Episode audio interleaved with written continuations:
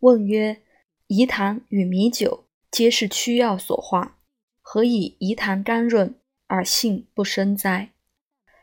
答曰：酒以酝酿，自然流出，得气之化为多，故气盛而生。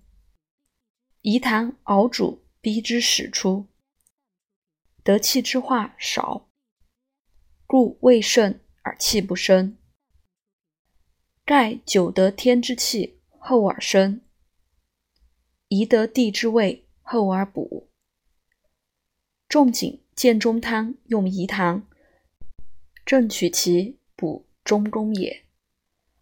观白干酒生而不熟，饴糖熟而不生，米酒能生能熟，分别处全在气味厚薄。